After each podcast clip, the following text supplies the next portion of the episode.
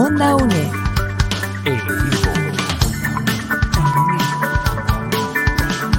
Imagen y sonido, hasta donde estés.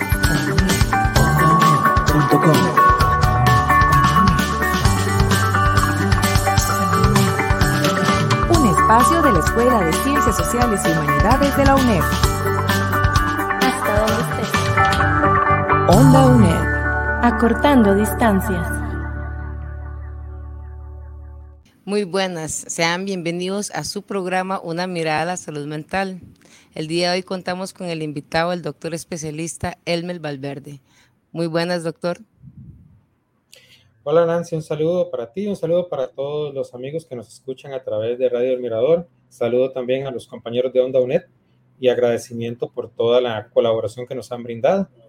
Doctor, en esta temporada en particular que estamos celebrando una mirada a la salud mental, hemos decidido darle espacio y relevancia a temas que han sido como muy poco tratados, socializados en espacios acerca de salud, como es en el caso de la que era en el capítulo pasado, hablamos de la violencia intrafamiliar hacia los hombres. Y hoy vamos a hablar de un tema que es quizás aún más invisibilizado, que es la depresión en hombres. Doctor, coméntenos cuál es la prevalencia de lo que es la depresión en los hombres en una disyuntiva con la de las mujeres.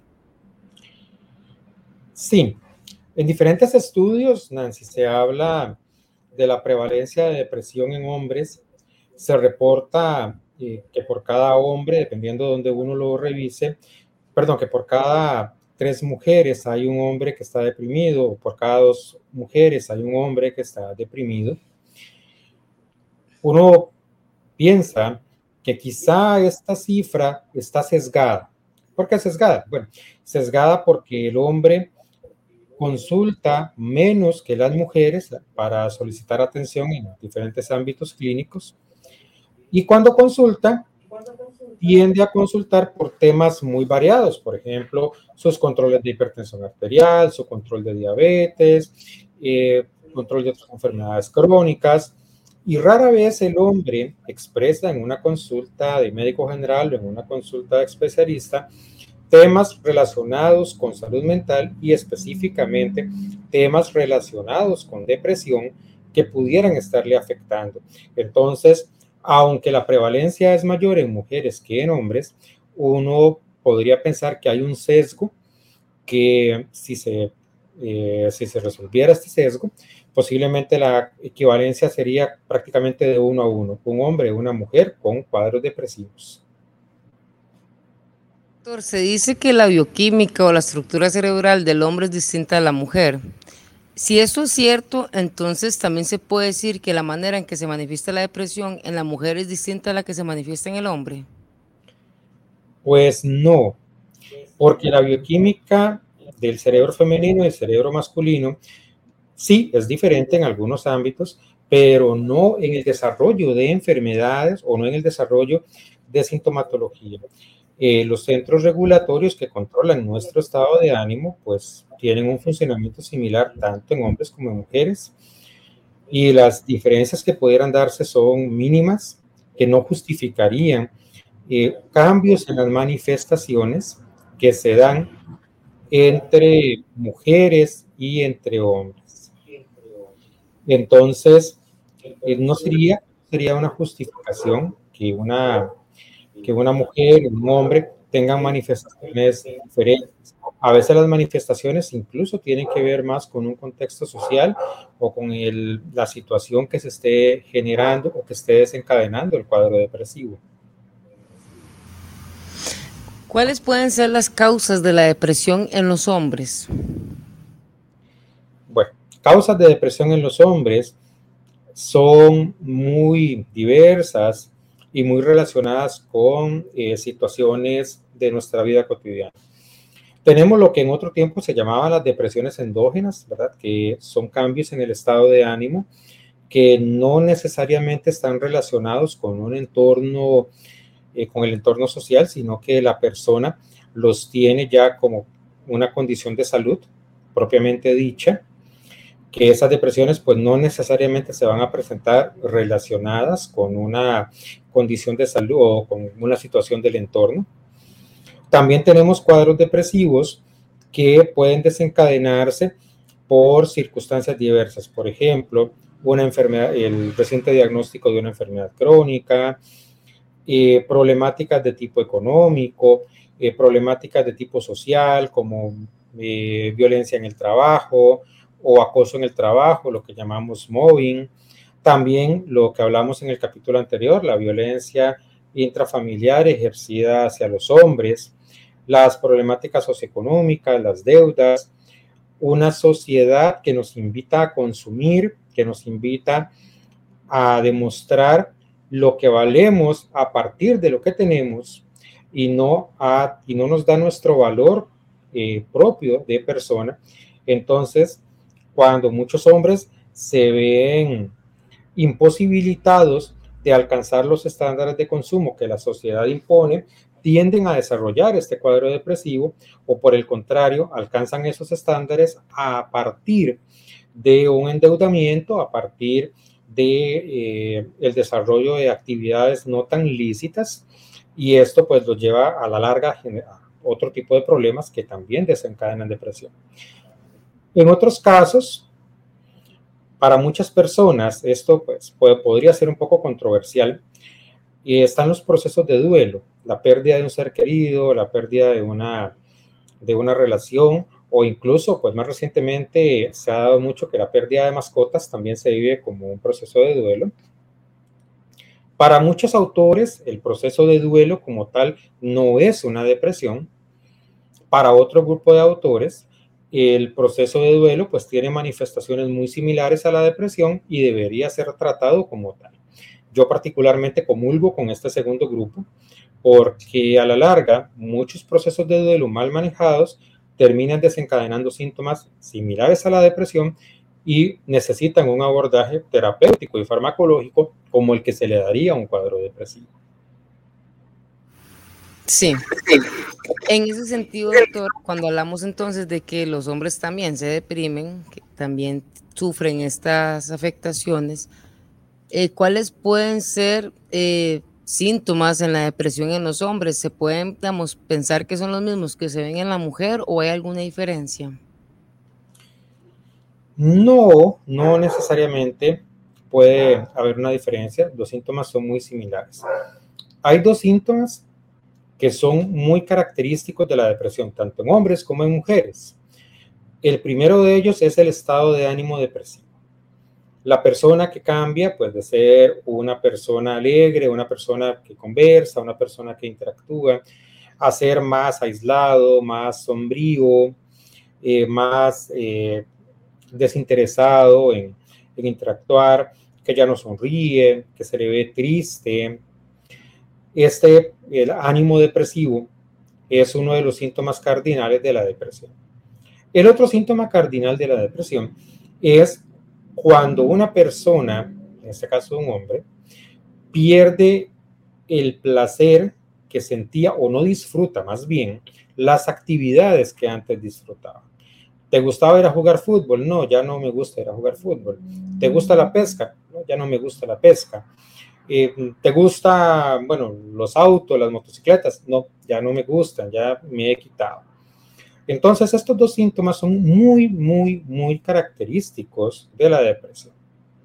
Ahora bien, también hay otros que no son tan específicos. Por ejemplo, eh, fluctuaciones en, la, en el estado de ánimo. A veces se le ve un poco más contento, a veces se le ve más triste, a veces se le ve más enojado o irritable. Pérdida de apetito o un aumento excesivo de apetito, un cambio drástico en el patrón de consumo de alimentos, un cambio en el patrón de sueño, una persona que duerme más de lo que dormía antes o que por el contrario ha disminuido la cantidad de horas que eh, solía eh, dormir, una persona que empieza a manifestar problemas para concentrarse, una persona que comienza a manifestar problemas de memoria, sobre todo memoria a corto plazo. Eh, se me olvida dónde puse las llaves de la casa, se me olvida eh, dónde puse el teléfono y paso minutos, pierdo minutos, horas buscando el teléfono. Se tenía que guardar un documento y se me olvida dónde guardé el documento. La gente se confunde, la gente se asusta porque cree que le está dando Alzheimer, es lo que manifiestan las personas. Sin embargo, pues es un síntoma muy, también muy propio y muy frecuente que se ve en la depresión. ¿Qué otros síntomas? Eh, la pérdida del deseo sexual, la disminución de la libido o dificultades para alcanzar el orgasmo y la eyaculación. Muy propio también de la pérdida del, perdón, del, estado de ánimo depresivo y muchas veces también genera un conflicto de pareja, porque a la larga entonces la mujer empieza a decirle, o la pareja, el, varón, comienza a decirle, mira, es que ya no tienes interés en mí, ya no me interesa, ya no te intereso, ya no te gusto, seguro tienes otra, seguro tienes otro. Y pues ya en casos también más severos, vemos los, las ideaciones suicidas, vemos eh, pensamientos ya de tipo suicida, pensamientos de muerte, que sería mejor estar muerto, que sería mejor que me diera una enfermedad, fallece alguien conocido, bueno, porque falleció fulano, mejor hubiera fallecido yo, o ya planes o ideaciones suicidas más elaboradas. Y un tema muy importante también dentro de los síntomas depresivos es que muchas veces tienen manifestaciones físicas. Entonces son aquellos hombres que consultan por colitis, que consultan por gastritis, por dolores lumbares, por dolores musculares diversos, por caída del cabello, por eh, problemas a nivel dental, incluso que, que suenan los dientes, les dicen las esposas las parejas, les dicen, mire, es que suenan los dientes cuando duerme. Este tipo de síntomas físicos muchas veces enmascaran una depresión y muchas veces incluso los hombres van a consultar, pero van a consultar por estos síntomas, no específicamente por la depresión. Si uno es un poco acucioso y le dice, bueno, mira, ¿y qué te desencadenó esta colitis? Ah, es que desde hace cierta cantidad de días me siento triste. Hablando de cierta cantidad de días, es muy importante considerar que depresión no es algo que da de un día para otro. La depresión pues lleva un proceso y cuando uno habla de un episodio depresivo, habla de un cuadro que lleva al menos dos semanas de venirse dando. No porque hoy me sentí triste, porque me peleé con mi jefe, ya voy a decir que estoy en depresión. No porque hoy me sentí triste, porque perdió mi equipo de fútbol, yo voy a decir que estoy en depresión. La depresión, la definición clínica de depresión, es un periodo de tiempo de al menos dos semanas con el ánimo depresivo, la pérdida del disfrute por las actividades cotidianas y algunos de estos otros síntomas que yo les manifestaba. No a cualquier cosa podríamos llamarle depresión entonces. Doctor, entonces en todo este escenario que usted describe, también podría darse que la persona, el hombre en este caso, eh, más bien presente conductas como evitatorias de lo que le pasa o no. Por eso me refiero como que la persona se concentre mucho en los deportes, que sea una persona que más bien este, se enfoque mucho solo en algo, en una cosa en específico, concreta, cualquiera que sea, esto, eh, digamos, esta conducta podría asociarse a depresión o no necesariamente. No necesariamente, pero sí puede darse que la persona, el hombre en este caso, haga una fuga hacia alguna actividad que le permita despejarse, lo describen en la mayoría de los casos, como puede ser el deporte, como dice, la lectura, eh, el trabajo, ¿verdad? Eh, se vuelven personas que trabajan largas jornadas, eh, actividades de tipo recreativo o incluso puede también desencadenar otro tipo de actividades más autolesivas como conductas de riesgo, manejar altas velocidades, conductas sexuales de riesgo o ingesta de alcohol ingesta de drogas, que también pueden ser conductas equivalentes y asociadas a cuadros depresivos. Vamos a una pausa y ya volvemos con nuestro programa y su programa, Una mirada a la salud mental. Ya regresamos. Apoyando a mi gente, educando a Costa Rica, rescatando tradiciones, Radio Nacional. Onda UNED. Acortando distancias. Y volvemos a su programa Una mirada a la salud mental. Para los que se vienen conectando, les comentamos que el día de hoy estamos hablando acerca de la depresión en los hombres y nos acompaña el doctor especialista en psiquiatría, Elmel Valverde. Doctor, quedamos en la parte donde hablábamos de que a veces una conducta puede disfrazar lo que es una depresión. Eh, me gustaría como que tal vez recapitulemos donde quedamos para las personas que apenas vienen conectando de lo que estamos hablando. Gracias, Nancy. Sí, hablábamos acerca de la depresión, de cómo muchas veces la depresión en, los hombres es eh, subregistrada, subdiagnosticada, que los hombres, al igual que las mujeres, presentan características muy propias, como lo pueden ser el ánimo depresivo, eh, la pérdida del disfrute de las actividades que antes disfrutaba, junto con otra serie de síntomas como problemas de apetito, problemas de peso, eh, problemas de eh, sueño, problemas de concentración, alteraciones de la memoria a corto plazo, síntomas físicos varios y cuadros suicidas o ideaciones suicidas o pensamientos de muerte, pensamientos suicidas. Y también que aunque no necesariamente es lo que se ve, muchas veces los hombres pueden también enmascarar sus depresiones o tratar de olvidar de alguna manera sus depresiones con conductas funcionales, como puede ser el fútbol o bueno, deportes en general.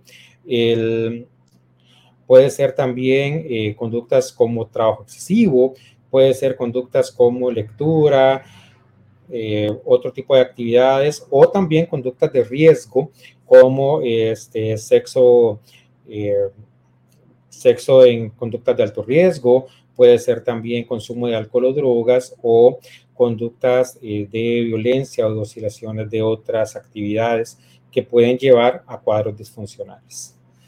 Eh, ¿Cómo puede la pareja, el cónyuge, eh, apoyar en el proceso de recuperación a su compañero que está afrontando esta situación de salud? Lo primero para afrontar un proceso, un proceso de recuperación, es entender que el proceso se puede dar. Si nosotros no sospechamos, nosotros como parejas o compañeros, no sospechamos que una persona podría estar padeciendo un cuadro depresivo, podría ser que el cuadro nos pase al frente y nosotros no sepamos reconocerlo. Nadie busca lo que no espera. Entonces, el primer gran paso es educación entender que cualquiera, hombre o mujer, adulto, eh, adulto mayor, niño, adolescente, cualquiera podría eh, verse expuesto o verse sometido a un cuadro depresivo, conocer las características del cuadro depresivo y sobre todo contrastar las conductas que la persona está presentando en el momento con las conductas que la persona habitualmente presenta. Entonces, por ejemplo, si tenemos una persona que de un momento a otro le gustaba, por ejemplo, los motores, le gustaba eh, revisar carros y le gustaba pues, participar en actividades de, de motores y de mecánica por, por diversión, y de un momento a otro comienza a alejarse de estas conductas, entonces reconocer que hay un cambio importante del patrón. Si vemos una persona que no tenía problemas de sueño y de un pronto a otro la persona comienza con dificultad para dormir o comienza con muchos despertares en la noche o comienza a despertarse en la madrugada y ya no se puede dormir más. Entonces estamos notando un cambio importante y ese cambio podría obedecer a una depresión. También, ¿qué podría desencadenar la depresión? Ese es el otro tema que hay que ver.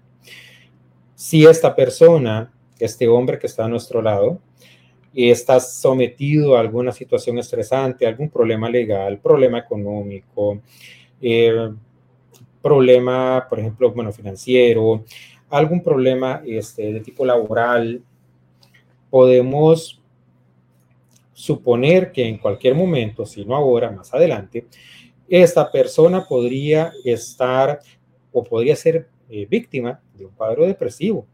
Y eso nos permite estar alerta a los cambios. Ese es el tema más importante, saber qué factores podrían desencadenar y qué síntomas podría desarrollar la persona y qué cambios está desarrollando.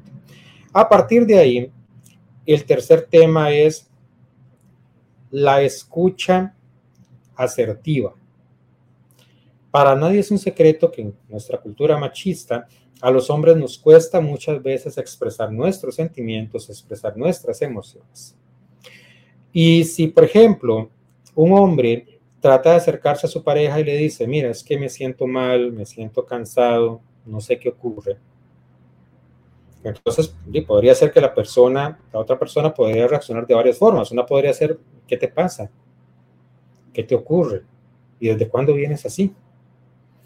Otra podría ser, mira, ya venís vos otra vez. Ya venís vos otra vez con esta pendejada. Ya venís vos otra vez con esto. Y cuando alguien se siente rechazado, pues lógicamente ya no podemos o ya nos vamos a sentir incómodos y vamos a decir, no, pues la verdad es que a esta persona no le interesa lo que yo estoy pasando, quizá tiene otras cosas que hacer y que pues mis temas tal vez no son tan importantes. O sí, tal vez lo mío es una es pura pendejada, pura mariconada, como se dice en nuestro popular, eh, nuestros populares eh, pueblos y me dejo consumir, me dejo consumir, consumir y consumir más. Entonces, la escucha asertiva, permitir que la otra persona se exprese sin juzgarlo, sin criticarlo o sin diagnosticarlo de primera entrada, ayuda a que el hombre exprese sus emociones, sus sentimientos y que a partir de ahí se pueda buscar la ayuda correspondiente. Doctor, en este tema tan interesante, la depresión masculina, ¿podría usted por favor mencionarnos habilidades de afrontamiento para que la persona que está atravesando esta situación pueda pues, salir adelante? Sí. La primera habilidad de afrontamiento que todos deberíamos desarrollar es la capacidad de expresar nuestras emociones. Al final, las personas que están a nuestro lado no tienen por qué adivinar tampoco lo que está pasando. Podríamos suponerlo, claro está, como les decía anteriormente, para una pareja, para una madre, para un padre, para un hijo, para cualquier persona, podría suponer que el compañero, que el señor tal, está presentando o podría presentar en cualquier momento un cuadro depresivo. Pero al final, si nosotros como hombres no buscamos a alguien de confianza para expresarle nuestras emociones y pedirle una ayuda, pues esta persona o nadie va a saber con certeza si en realidad la persona tiene o no tiene una depresión. Entonces, la primera gran habilidad que uno debe desarrollar es la comunicación asertiva. La segunda habilidad que uno debe desarrollar es la humildad de pedir ayuda. Muchas veces nosotros decimos, no, esto es pendejada, yo puedo salir adelante, voy a ahogar mis penas en licor, yo voy a salir adelante, yo comprando lotería voy a ganar un premio y voy a pagar mis deudas. Y muchas veces esto más bien nos lleva a hundirnos más, a hundirnos más y a hundirnos más. Entonces, en algún momento, para uno reconocer humildemente que necesita ayuda, que ya se le está saliendo tal o cual situación de control, es fundamental para buscar la ayuda que evite que las cosas se compliquen.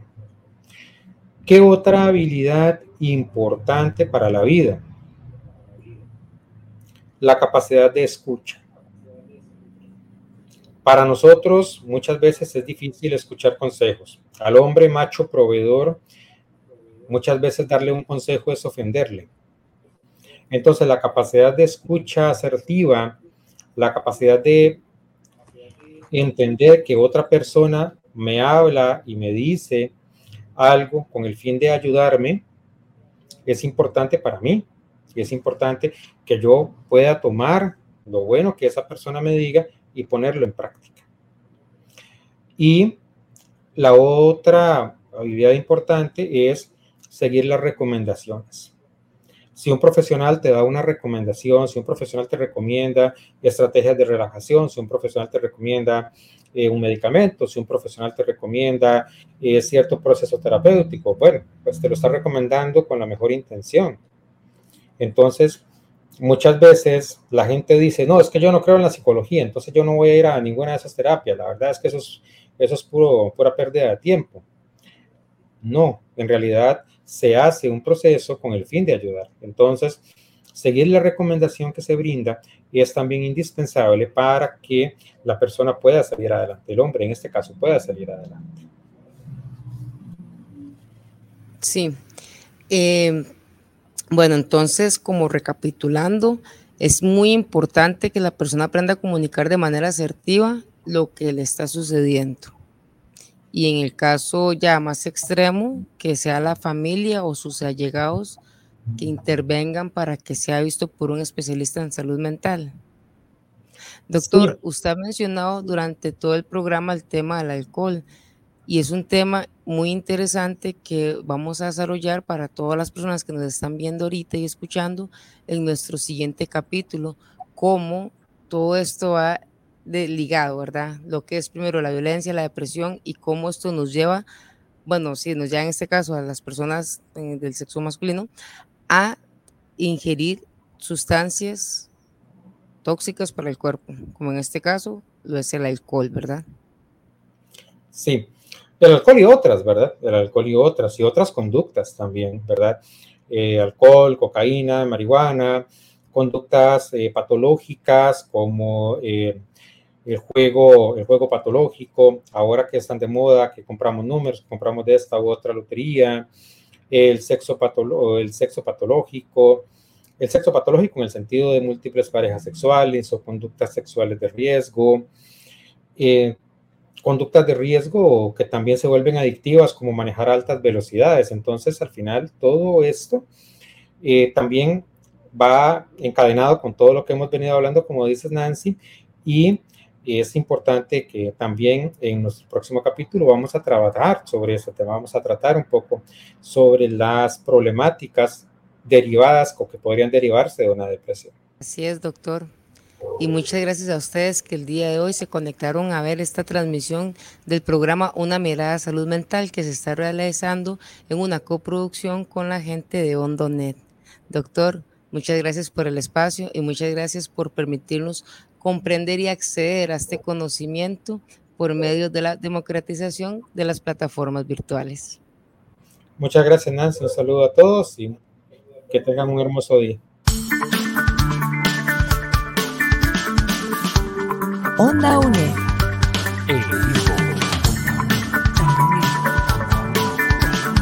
Imagen y sonido.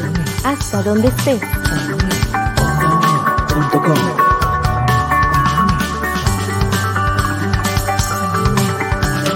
Un espacio de la Escuela de Ciencias Sociales y Humanidades de la UNED. Hasta donde estés. Onda UNED. Acortando distancias.